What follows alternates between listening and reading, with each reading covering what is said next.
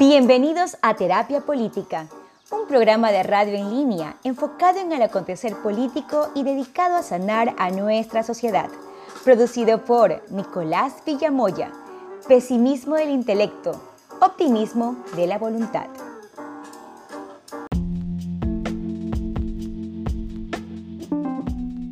Bienvenidos una vez más a Terapia Política. Nicolás Villa con ustedes. En este episodio y en todos los episodios quiero agradecer a tres personas cuyo trabajo está constantemente presente en este programa. En primer lugar, Juan Felipe Acuña, cuya música original es la que ambienta la introducción y la conclusión de cada episodio. También a Denise Arana, quien amablemente prestó su voz para los cortes y la introducción de cada episodio. Y también a Carlos Andrés Acosta, cuyo gran y amplio conocimiento sobre el software libre permitió y permite que terapia política llegue a ustedes mediante el mejor sonido y la mejor producción posible acompañado de imágenes, bueno, generadas bajo los más altos estándares de calidad eh, en el diseño gráfico. Así que a los tres, muchísimas gracias. Eh, a ustedes, gracias por escucharnos. Ya regresamos después de esta pausa.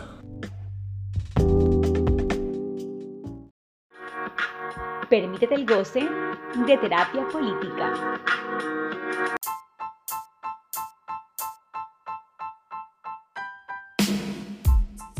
Regresamos a terapia política. Hoy vamos a reflexionar, a disecar el curioso caso de Z Library. Ya vamos a ver qué es eso. Pero quizá antes eh, decidan acompañar eh, este programa con, el, con un café eh, de marca Sweet and Coffee. Hagan de cuenta eh, como algo así como el Starbucks ecuatoriano o eh, el Juan Valdés ecuatoriano, una cadena que en todo caso logra vender un muy muy buen café, en mi opinión un producto superior al de Juan Valdés, recomendado. Y además eh, pueden disfrutar del café o bueno, de sus variedades de café, eh, ya que hay bastantes episodios de terapia política, eh, ya no solo en las plataformas de podcast, Spotify, Anchor, también estamos en YouTube. Me había tardado algo en subir el contenido, pero ya está ahí. Así que no olviden probar el Sweet and Coffee. De verdad que es muy agradable y si pasan por Ecuador no duden en ir a Sweet and Coffee. Eh, es una experiencia, experiencia bastante agradable. Otra pausa y entramos en materia. Ya regresamos.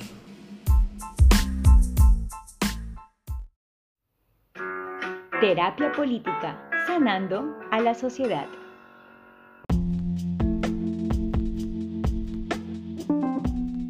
Entonces, ¿qué decir o cómo comenzar a entrar en el tema de Z-Library? ¿Cómo adentrarnos en ello? Se me ocurre eh, contextualizar o, entrar en, este tema eh, advirtiendo que a pesar de que, bueno, por suerte tuve acceso, bueno, por suerte y por mérito, ¿por qué no? Eh, tuve acceso a, educación privada y he dictado, eh, sido profesor de cátedra y titular de universidades en Colombia. Eh, pocas veces he sentido que el conocimiento, el conocimiento académico, esté a mi alcance a través de esos canales. Sé que las universidades donde he trabajado y las universidades y la universidad donde estudié gastan una gran cantidad de recursos en tener acceso a, material bibliográfico eh, y, está bien que lo hagan. Y aún así son unas licencias eh, o no sé, siempre la verdad tuve problemas para encontrar artículos científicos, los libros ¿no? que quería. Eh, tenía menos problemas con los libros, digamos que es, eh, bueno, sí, no, la verdad que a veces no habían suficientes copias, en, fin, pero eh, esto va, el hilo conductor de, este tema, es que si bien la situación mejoró en algo, eh, cuando estudié en Holanda, de repente sentía que tenía todo el conocimiento, mi acceso de manera legal, eh, o por lo menos de manera tradicional, porque aquí solo hablaremos de cosas legales.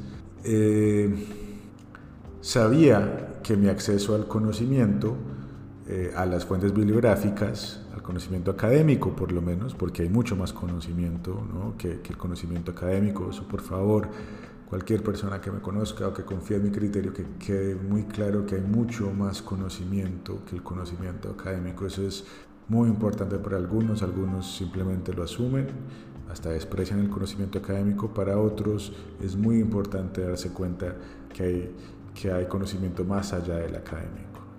Y no se trata tampoco de despreciarlo, no, no creo que, que conlleve a, a un buen lugar si bien muchas veces podemos despreciar eh, y menospreciar en lo que se ha convertido la academia y este carrerismo académico. Pero bueno, será tema para otro día. Entonces, eh, cuando realmente eh, he sentido yo que tengo acceso a lo que han escrito otros sobre los temas que quiero investigar, acceso, llamémoslo pleno, eh, ha sido a través de personas que deciden colgar información en la web, en el Internet de acceso gratis. Como estudiante, como académico, como investigador y como persona, eh, mi sensación ha sido que el acceso realmente está eh, en, estas páginas que ponen el conocimiento al alcance de todos sin estos paywalls, ¿no? este término que básicamente quiere decir muro de pago, ¿no? estos, estos muros que se imponen al conocimiento eh, si no pagamos una cantidad de dinero, sin un precio, ¿cierto? Eh, entonces, bueno, como académico, como investigador, eh, francamente sería imposible la labor como, como, como habitante del sur global sin SciHub, por ejemplo, sin esta eh, red, sin esta página que pone todo artículo científico al, al, alcance de todos. Eh, ahora, está claro que no soy el único que se siente así. Eh, creo que, no, no creo, estoy seguro que es un sentimiento compartido por muchísimas personas y una situación compartida por muchísimas personas, ¿no? el difícil acceso al conocimiento, y entonces, con ese contexto, eh, hay una página, bueno, hay varias, ¿no? como menciono, SciHub eh, para artículos científicos y académicos, y hay otra eh, que simplemente llamaré Z, ya les voy a contar por qué, que básicamente es como una suerte de biblioteca de Alejandría moderna. Todo el conocimiento o quizá casi todo el que se ha producido, que se ha llevado a, un papel, se ha plasmado en una hoja, está ahí. Y bueno, a ver, sin entrar en consideraciones geopolíticas, eh, no me parece irrelevante mencionar que las personas que han permitido que exista estos repositorios, estas grandes colecciones, suelen, suelen venir, en, los casos que yo conozco, del mundo eh, soviético, del ex mundo soviético, y también de los escandinavos, eh, del, eh, bueno, Suecia con Napster, el mismo Wikileaks. En, en, los escandinavos, si bien Juliana Sánchez australiano, tengo entendido que allá se desarrolló mucho. Eh, los escandinavos, Islandia, Suecia eh, y, bueno, los exsoviéticos, eh, creo que Saihop es de, Azerbaiyán, creo que es uno, es, es, uno de los tan, eh, creo que es de Azerbaiyán, bueno, de una ex república soviética, qué pena, en este momento se me va el nombre. Eh, Z es de Rusia y había un muy buen repositorio de filosofía y psicoanálisis de un esloveno, Simón Gross. Eh, como que tienen esta noción de que el conocimiento y las herramientas del conocimiento y esto el conocimiento que produce la humanidad debe estar al alcance de todos. Eh, el software que permite terapia política, eh, de hecho, es desarrollado o eh, fue desarrollado por, bueno, por los suecos. Entonces, existen estos lugares, existen estos, estos repositorios en Internet. Como les digo, quizá el más, el más significativo es Z millones de estudiantes del sur global y del norte global recurren a, a, Z, eh, no solo estudiantes, sino también personas en general. Y hasta donde tengo entendido, eh, han existido varios intentos por parte de, los estados, India, Francia, Estados Unidos, para cerrar eh, esas redes, para limitarlas o realmente y simplemente y llanamente cerrarlas. Esto se ha vuelto casi como una práctica cíclica. Todos sabemos que cada cierto tiempo cierran las páginas y, se mueven a un nuevo dominio y bueno, como que esa es la historia. Lo que cambió todo es que hace poco eh, el FBI eh, eh, cerró Z y al parecer hay un indictment o arrestó a los creadores de Z en algo que parece puede ser más, más permanente, o en, un intento que al parecer puede ser más permanente, y hubo una repercusión en el Washington Post. Una repercusión es un artículo eh, que dio la noticia y además dio un debate que considero yo serio sobre la situación de Z, que siento yo, atañe a todos eh, este tipo, eh, a todo este tipo de portales. Y, es curioso además porque The Washington Post, bueno, el dueño de, The Washington Post es además el dueño de Amazon, que tiene un gran monopolio en la distribución y por ende en el acceso al conocimiento. Cada vez más una posición monopolística sobre precisamente la distribución específicamente de libros. Entonces eh, me pareció curioso y hay algunas claridades que da ese artículo de Washington Post, como por ejemplo que, bueno, primero que todo, que esas páginas que quizá para muchos de nosotros sean eh, conocidas o familiares o, estén en el argot de nuestro gremio, pues porque nos dedicamos eh, alguna vez a ello. Eh, quizá para la gran audiencia, para el gran público, no es así. Y lo que dice el artículo de Washington Post es que fue precisamente por, gracias a otra vez las redes sociales, cuando no, en este caso TikTok, eh, donde se viralizó, donde hay muchas comunidades alrededor, digamos, de, de Z, en este caso BookTok o algo así, eh, viraliza un video eh, que expone la posibilidad de acceder a este conocimiento de manera gratuita y ahí es cuando básicamente las autoridades que hasta cierto punto toleran la existencia de estas páginas dijeron no más. Entonces, es un, tema importante, ¿no? el, conocimiento permitido en la medida en que sean unos pocos. Me, pareció curioso en todo caso. En segundo lugar, se crea un debate, eh, o se creó un debate en, en, esta comunidad BookTok que pertenece a TikTok, la red social, la aplicación, lo que sea. no tengo TikTok y espero nunca tenerlo. Eh, donde se, enfrentaron argumentativamente usuarios de Z y pequeños autores, quienes manifiestan que sitios como Z, los pequeños autores, me refiero a los pequeños autores, acaban con la posibilidad de, vivir de su oficio.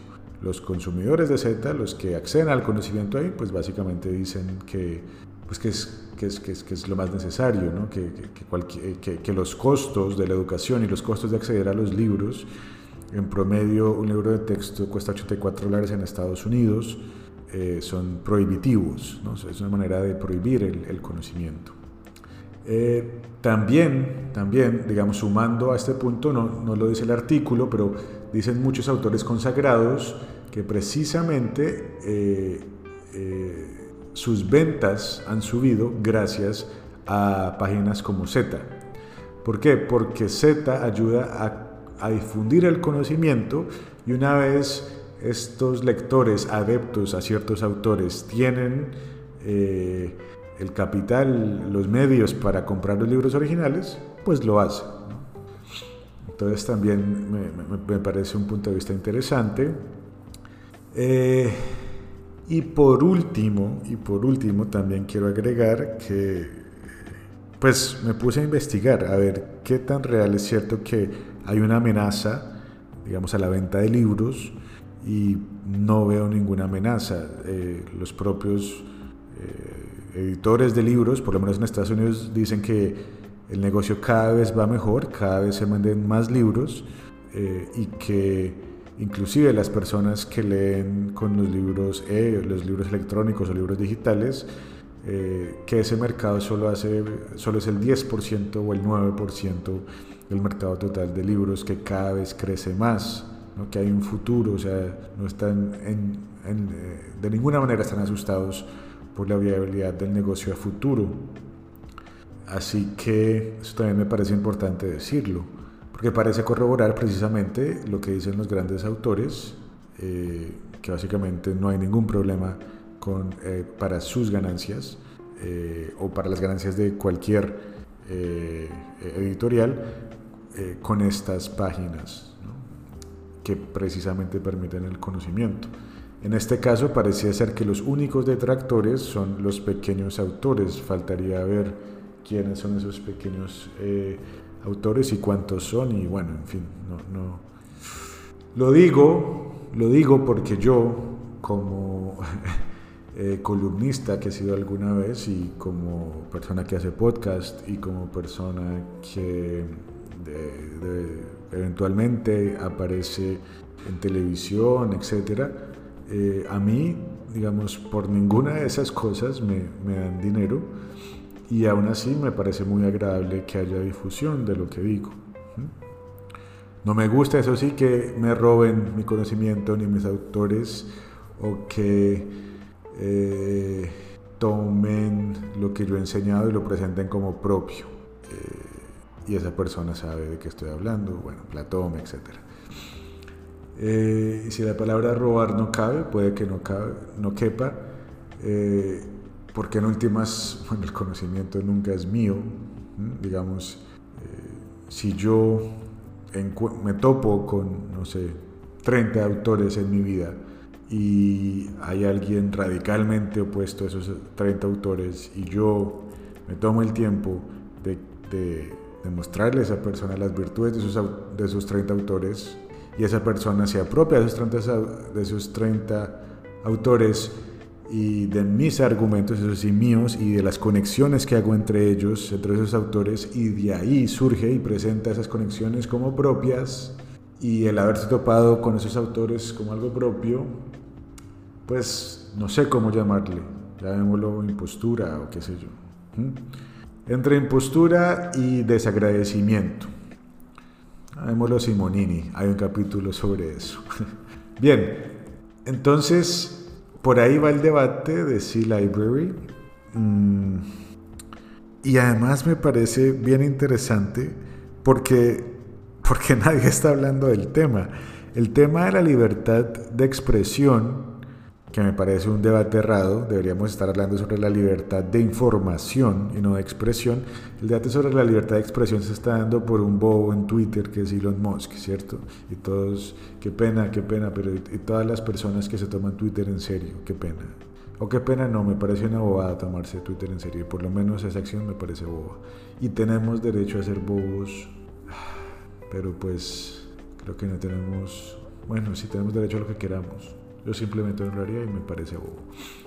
Eh, entonces, bueno, ahora, el que se crea con derecho a ser un impostor o desagradecido, que asuma las consecuencias.